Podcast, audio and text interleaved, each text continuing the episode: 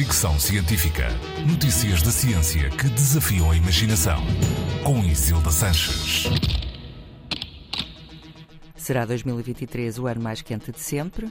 Depois das temperaturas registadas em outubro, os cientistas não parecem ter dúvidas quanto a isso. Dados divulgados pelo Serviço de Alterações Climáticas Copérnicos da União Europeia mostram que o mês de outubro foi o mais quente desde que há registros.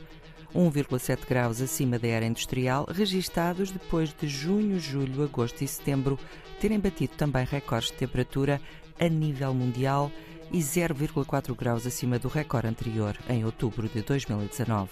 O aumento dos gases de efeito estufa associados ao aquecimento global, o regresso do El Ninho e incêndios de grandes dimensões parecem ser os principais responsáveis. O Acordo de Paris, resultado da COP21, Conferência do Clima das Nações Unidas, em 2015, foi assinado por 196 países que se comprometeram a tomar medidas para, até 2030, limitar o aumento da temperatura a 1,5 graus acima da era industrial. A previsão de 2023 ser o ano mais quente de sempre e acima do valor almejado não coloca em risco o objetivo, mas torna mais complexo atingi-lo.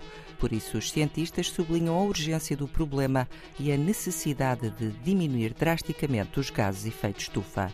Este estudo surge a poucas semanas do início de mais uma Cimeira do Clima, a COP28, que vai realizar-se no Dubai no início de dezembro.